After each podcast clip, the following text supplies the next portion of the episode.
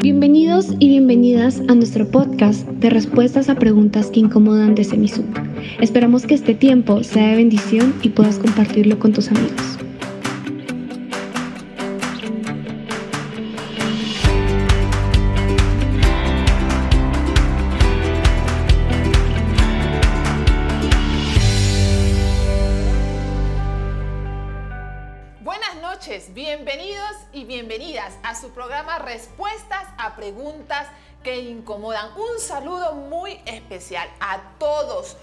Están conectados y nos miran desde diferentes partes del mundo. España, Colombia, Perú, Guatemala, México, diferentes partes. Muchísimas gracias por acompañarnos. Les pedimos que por favor compartan este programa con sus familiares y amigos para que también ellos disfruten y aprendan de estos temas tan interesantes. También queremos invitarles a que ustedes compartan sus preguntas en la sección de comentarios de esta transmisión. Yatensi, buenas noches, ¿cómo está? Ay, feliz, Yadesi. Aunque tenga problemas, dificultades, Jesucristo nos enseñó en la cruz que un cristiano, aunque tenga dolores, problemas, sacrificios, hay que ver el dolor con los ojos de la fe, porque es redentor. Y mantener una sonrisa. Muy bien, usted siempre está sonriendo y eso nos alegra en esta noche. Hoy tenemos una pregunta enviada por el pastor Víctor Cruz, presidente del Seminario Sudamericano. Y la pregunta es, ¿Israel es el pueblo elegido, escogido por Dios? Ya Tensi, estamos en un tiempo donde las noticias nos dicen, nos dan un panorama en relación a Israel y todo este conflicto que se ha armado en estos días, pero que no es nuevo, sino que ya tiene su historia, ¿no es cierto? Primero, gracias al doctor Pastor Víctor Cruz, que es nuestro presidente del Semisud, ¿cómo no contestarle la pregunta al jefe? Un gusto, presidente. Vamos a contestarle la pregunta. Si no, no cierra el programa. No cierra el programa. Y también es una pregunta muy pertinente, muy pertinente por lo que estamos viviendo con este conflicto entre Palestina e Israel. Así es. Cuéntenos un poquito sobre la historia, Yatensi, para conocer sobre Israel como tal, como pueblo. Mire, yo tengo una postura muy clara sobre esto, pero antes de darla, sobre esta pregunta del doctor Víctor, me voy hacia los orígenes.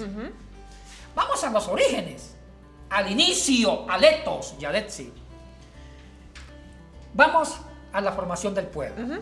Antiguo Testamento, porque muchos usan el Antiguo Testamento usan las escrituras para fundamentar el conflicto desde la Biblia, del Antiguo Testamento y el Nuevo. Pero yo quiero usar la misma Biblia para aclarar algunos, algunas dudas y, algunas, y aclarar algunas líneas que no han sido bien eh, discernidas. El pueblo de Israel no vino del cielo. Muchos piensan que el linaje, la sangre judía, fue hecha en el cielo y el primer prototipo judío bajó del cielo. Así no es. Si revisamos Génesis, el primer patriarca, el primer fundamento del pueblo escogido por Dios se llama o se llamó Abraham. Ya. Y Abraham no nació en Canaán. ¿De dónde era? Él viene de Ur de los Caldeos, de la antigua Mesopotamia, donde se formaron grandes imperios, ya decir, como Babilonia, como el imperio asirio y otros imperios más.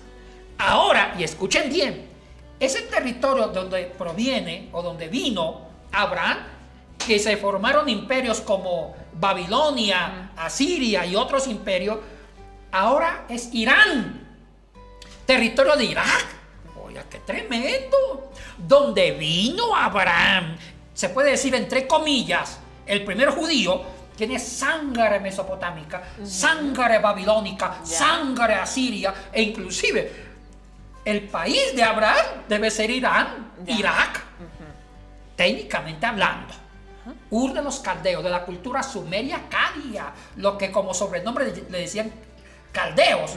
Pero esa cultura se llamó la cultura sumeria acadia, donde, se, eh, donde hay todo un antecedente cultural. Ahí se escribieron grandes mitos sobre la creación, como el Gilgamesh, siglo 22 a.C., como el Enuma Elish, sobre el origen del mundo, eh, la lucha entre Tiamat y Marduk. En ese territorio hay mucha riqueza cultural, antropológica. Y es más, Abraham todavía no sabía hebreo. El hebreo se, formó después. Abraham posiblemente sabía el idioma acadio, babilonio o acadio asirio. Entonces, cultura cuniforme. Entonces se puede hablar de una mezcla. Es decir, que Israel como pueblo no es puro 100%. No, no. Oye, y me gusta ya decir, cuando Dios llamó a Abraham, con esos antecedentes que ya hablé, formó el pueblo a través de la simiente de Abraham y le hizo una promesa. Correcto. Que va a tener una descendencia y que Dios va a trabajar esa descendencia. Pero cuidado, Dios pudo haber formado a Abraham desde un origen propiamente judío, porque es Dios. Correcto. Pero ¿por qué Dios quiso tomar al primer judío de una cultura pagana, de la cultura eh, mesopotámica? Porque Dios quiso decir, que el objetivo, el fin de la formación de un pueblo es para redimir la humanidad. No es para salvar al pueblo, sino que ese pueblo sea el comienzo, sea la estructura, sea la base, sea el cimiento para una salvación universal. Y eso lo vemos en Isaías, sobre todo en Isaías capítulo 40 al 55, que dice que la Sion va a ser el centro de la salvación universal. Y Jerusalén. y entonces, cuando Abraham viene de Mesopotamia, trae sus costumbres, tradiciones, sus dioses. creencias, sus dioses. ¿Y qué pasa con eso entonces, ya te decía, en esa formación de ese nuevo pueblo Israel? Es lo que yo llamo una revelación progresiva. Ya. La teología del Antiguo Testamento es una teología de revelación progresiva. Tratar de formar doctrina hacer doctrina de un texto del Antiguo Testamento es peligroso, mm. porque el Antiguo Testamento es como un trampolín, es como un peldaño para llegar a la revelación máxima, culminada en el Nuevo Testamento, en los Evangelios, en la figura de Cristo.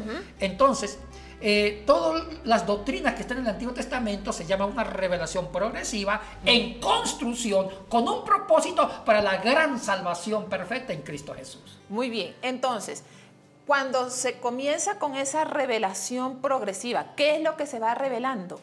¿Qué es lo que va surgiendo? En la pedagogía, así la llamo yo, en la pedagogía salvífica de Dios a la humanidad, Dios es un gran maestro, ya sí. Todo un pedagogo. Un pedagogo. Llama a Abraham de la cultura pagana, sí. Sumeria Acadia, forma el pueblo, pero el pueblo tiene un rol importante en ese momento. El pueblo recibe la ley de Moisés. Ya. Viene de una cultura pagana, es politeísta y Dios se va revelando como el único Dios y ellos aprenden la religión monoteísta en Dios y, va formando los profetas. Dios educa un pueblo y, y, manda la ley a ese pueblo para que ese pueblo vaya preparándose para ser el centro de la salvación universal. Si uno revisa teológicamente con mucha frialdad y alta erudición, eh, la profecía a los, a los grandes profetas como Jeremías, como Isaías, como Ezequiel, Daniel y etc.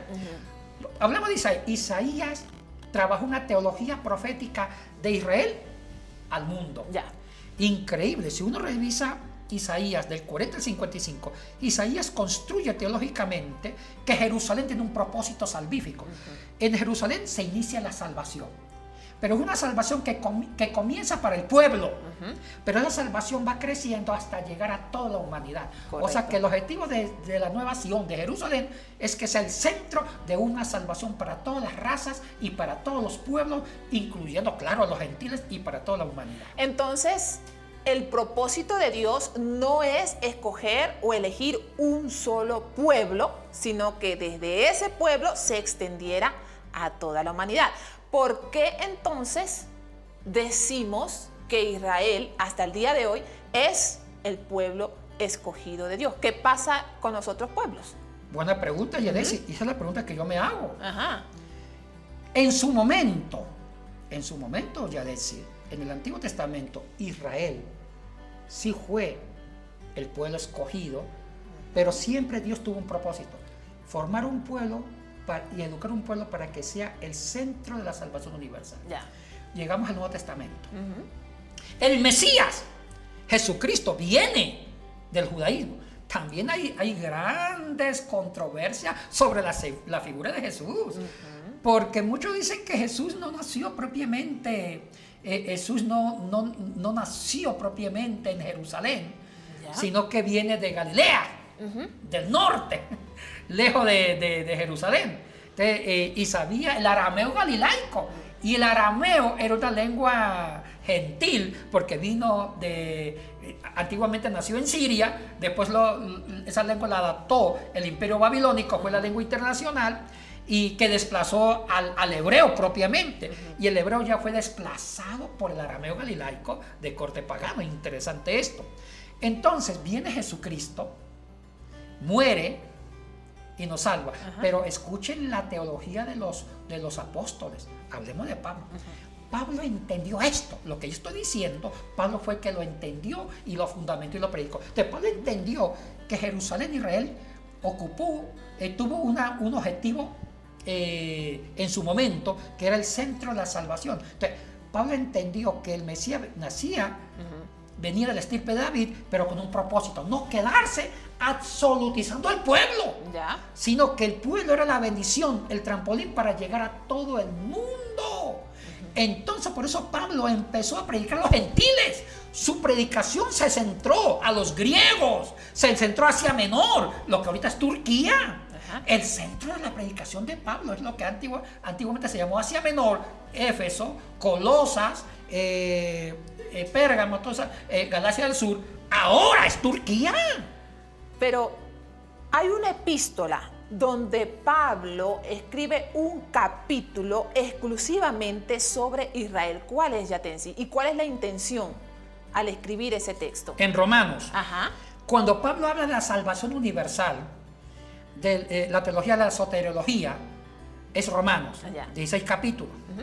Pablo en los eh, ocho primeros capítulos, él habla de la salvación universal. Correcto. Para gentiles y judíos. Ya.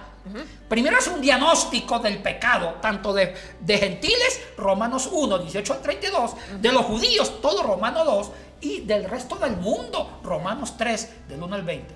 Cuando habla del diagnóstico del pecado, ahora habla del remedio, la justificación. Que del capítulo 5, versículo, perdón, capítulo 3, versículo 21 hasta el 5, 21.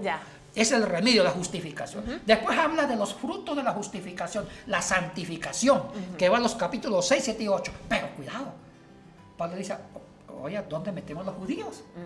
Los capítulos 9, 10 y 11 se llama la sección profética de Pablo en Romanos y es dedicado al pueblo judío. Y mire cómo lo trabaja. Dice Pablo, mire, el pueblo judío fue escogido para una salvación, pero muchos rechazaron el sacrificio de Cristo. Correcto. O sea que Pablo está diciendo que los judíos que no se renuevan, que no aceptan la justicia de Cristo en la cruz, quedan judíos desobedientes. O sea que Pablo invita al pueblo judío que viva el nuevo concepto de pueblo. Para Pablo hay, una, hay, un, hay un avance, hay una evolución, se puede decir una, una progresión. Ahora el pueblo ha evolucionado, el pueblo se ha perfeccionado y ahora el nuevo pueblo de Dios es la iglesia. La iglesia es el nuevo, el nuevo pueblo de Dios. Y en el concepto de iglesia abarca todas las naciones, todas las razas, todas las etnias, todas las culturas. Y Pablo trabaja brillantemente. Hay que leer con una exégesis científica 9, 10 y 11, donde Pablo está presentando la nueva, la, el nuevo concepto de pueblo. Y está invitando al pueblo judío que acepte el sacrificio de Cristo. E inclusive en el capítulo 9 habla de, restaurar al pueblo y habla de los remanentes. ¿Cuál es el remanente del pueblo judío?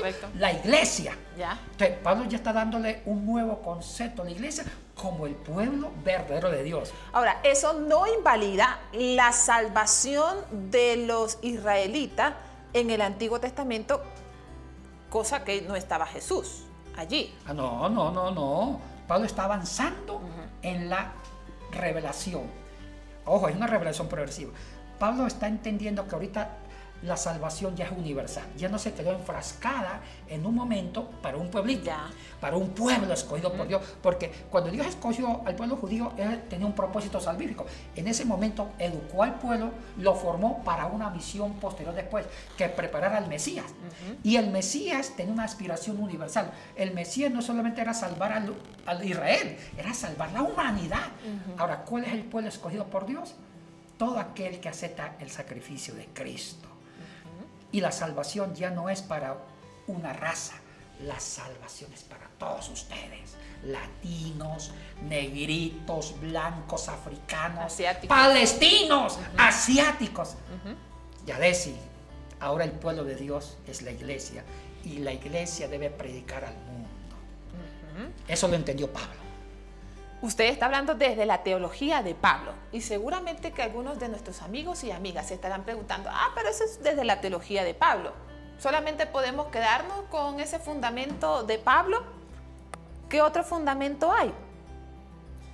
Bueno, los evangelios, ya ¿Qué dicen los evangelios? Las parábolas, los milagros cuando Jesús sanó a, inclusive mujeres de otras culturas, cuando Jesús sanó leprosos. O sea, Jesús integró en su predicación de reino a gente rechazada, porque en ese momento el judaísmo había rechazado gente de segunda clase. Los niños no eran parte de la salvación, ni las mujeres, ni los leprosos, ni los pobres, ni los gentiles. La predicación de Cristo es comenzar a integrar en el proyecto de salvación a todo mundo, etnia, posición económica, no importa eh, el enfermo con mayor razón. Entonces ya Cristo plantea una salvación universal para la humanidad total. El libro de Hechos, vamos a Hechos. En el capítulo 1, versículo 8, antes de que Jesús ascendiera al cielo, y estamos hablando de Hechos 1.6 en la ascensión, mire, eso ya lo hablamos en un programa.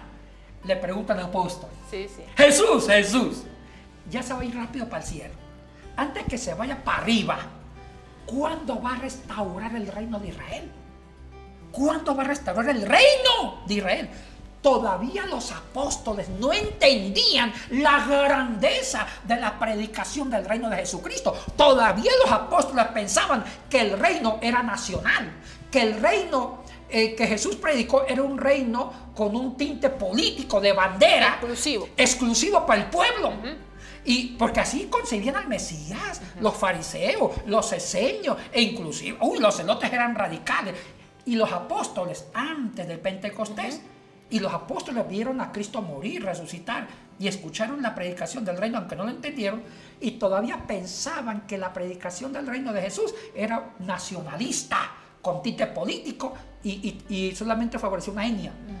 Y Cristo le dijo, mire, tal vez ya no, aún no entienden porque falta el Pentecostés. Mejor vayan a Jerusalén y revisen el versículo 8 de Hechos 1. Ahí van a recibir el poder que viene el Espíritu Santo. Uy, la palabra recibiréis poder en el día de Pentecostés. El día en el griego es, uy, qué palabra, sumplerustai. La palabra sumplerustai se ha traducido pobremente al español cuando llegó el día. Pero en el griego sumplerustai viene de dos raíces. Sun, que significa kun, que es una preposición, significa interior.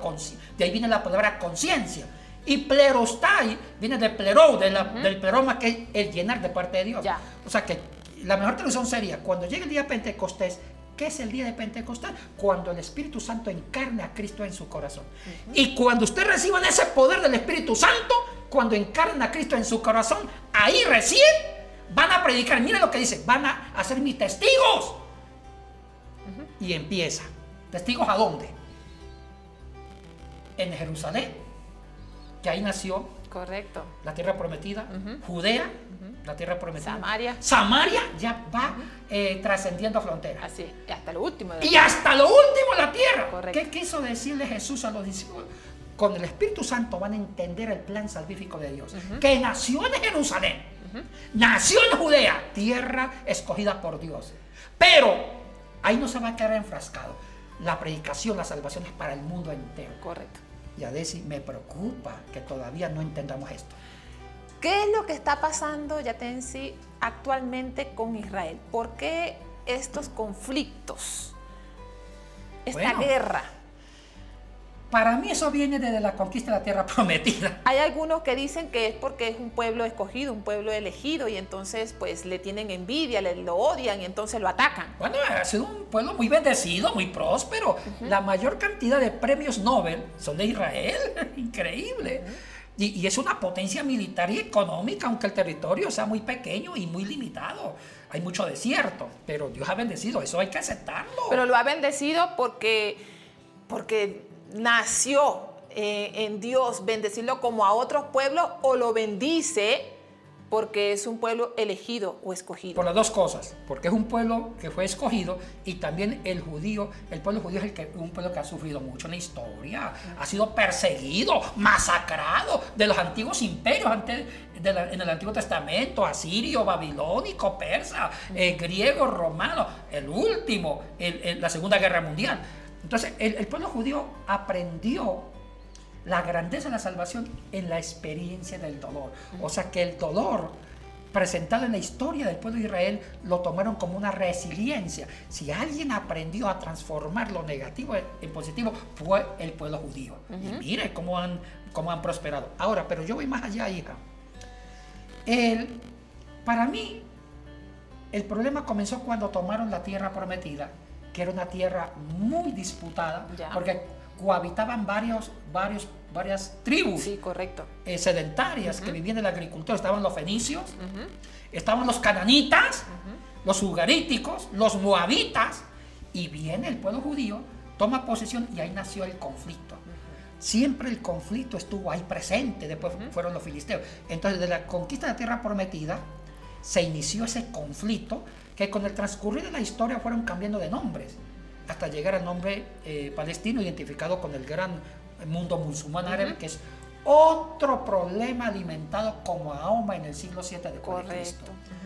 Ahora, ahí tengo un problema, hija. ¿Cuál es? Nosotros los cristianos cometemos un error. Ya. Siempre estamos al lado del pueblo judío. Oiga, también pensamos en el pueblo palestino. Ellos necesitan de la predicación del evangelio. Correcto. Ellos también son parte del plan salvífico de Dios. Entonces yo creo que estamos cometiendo un problema serio. Estamos absolutizando un pueblo. Y estoy de acuerdo. Apoyemos al pueblo judío. Pero también, ¿qué está pasando? ¿Quién, se- quién ora por los palestinos? Es más, Yatensi, yo me atrevería a decir que hay mucha gente que idolatra a, a Israel. ¿No? Trae cosas, y, eh, agua y piedras y lo guarda en su casa y eso es eh, sagrado y todo lo demás. Y, y en medio de estos conflictos, como usted dice, la oración es solo a favor de Israel. Y yo creo que eso, nos, eso debe ser un motivo de reflexión en esta noche. Nosotros inconscientemente, Yadesi, estamos promocionando el conflicto, sin querer queriendo, ¿Ya? Porque empezamos a descalificar al pueblo palestino, que también no son inocentes tampoco, y empezamos a idolatrar que toda la propaganda política, la agenda política de Israel es la única que vale, por encima del, del pueblo islámico palestino. Hay que tener mucho cuidado, porque la postura del cristianismo es integrar. Así es. Palestina, que es parte también del plan salvífico de Dios. Porque también los palestinos es parte del mundo oriental, del mundo islámico. Y el mundo islámico hay una fuerza en la antigua Mesopotamia donde vino Abraham. Aunque claro, el islamismo se formó en el siglo VII con, eh, con Mahoma a partir del año 622. Y mira una cosa importante, cuidado, el Islam tiene mucho del judaísmo y del cristianismo, recordemos la Así es, historia. así es. Cuando Mahoma forma el Corán, producto de una revelación, integró tres religiones. Toda la religión judía, con la historia de Abraham, hay mucha teología judía en el Corán, integró el cristianismo en el Corán y también las religiones de los pueblos eh, nómadas de las antiguas tribus de Arabia. Hay mucha influencia teológica del monoteísmo judío en el Corán.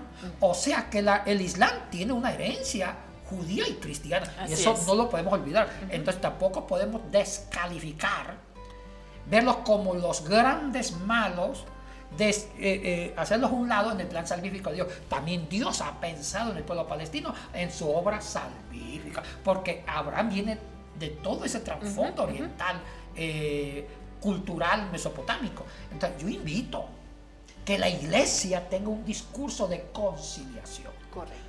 De reconciliar a los pueblos judío y palestino. Y nuestra postura sea una postura de que también el pueblo palestino reciba el mensaje de Jesucristo y de integrarlo en el plan salvífico, porque esa fue la voluntad de Dios en Cristo Jesús y esa fue las predicaciones de los apóstoles, la salvación es para todo el mundo y no podemos caer en una xenofobia, en un odio racial. Por favor, estamos en el mundo de los derechos humanos. yo invito a la iglesia que oremos por Palestina Oremos por Palestina y por la paz. La paz no es tomar partido por un pueblo, es integrar a dos pueblos, porque eso es lo que está en el corazón de Jesucristo. Muy bien, Yatensi. Entonces, ¿qué le parece si hacemos ahora una oración en favor de la paz mundial? De todos los pueblos, porque hay muchos pueblos que, están en, guerra y en conflicto. ¿Qué les parece? Sí, si oramos entonces en esta noche. Oh mi Señor, gracias por este espacio y gracias también porque nos permites reflexionar sobre la humanidad, sobre los pueblos. Tú eres el Señor, tú eres el Rey de este mundo y queremos a ti rogarte por la paz mundial, que tú traigas esa paz que sobrepasa todo entendimiento, que tú traigas justicia, solidaridad, tolerancia y unidad en toda la humanidad. Que estas guerras, que estos conflictos cesen y que tu palabra, esperanza y fe sea la que abrace a estos pueblos, a estas naciones y que podamos amarnos como hermanos y como hermanas en ti. En el nombre de Jesús. Amén. Y para nuestro gran amigo, nuestro jefe, nuestro querido presidente, doctor Víctor Cruz, respondiendo a esa pregunta, ahora el pueblo escogido por Dios es la iglesia de Jesucristo que integra al pueblo de Israel y también a otros pueblos. Muy bien, gracias Yatensi. Antes de terminar, queremos recordarles que Semisud está promocionando dos cursos interesantes. Uno de ellos es Cuidado Pastoral herramientas prácticas para una correcta labor de apoyo y mentoreo. Se va a dictar desde el 17 al 24 de junio, los días lunes, miércoles y viernes, desde las 10 y 40 de la mañana hasta la 1 y 10 de la tarde con la magíster Ediana Marín. Y el segundo, el segundo curso es una hermenéutica atrevida, teología y significado de la masculinidad. Interesante. Estos, este curso se va a dictar mayo 25, 27 y 29, que son que es martes, jueves y sábado desde las 6 de la tarde y el sábado a las 9 de la mañana. Hay varios profesores aquí, Yatensi, que se están uniendo para dictar este curso, el Magíster Abiud Fonseca, el Magíster Jonathan Suárez y la Magíster Ediana Marín. Va a estar muy, muy interesante. Les animamos a participar. Pueden inscribirse escribiendo al correo que aparece en pantalla. Que Dios les bendiga y nos vemos el próximo martes. Bendiciones.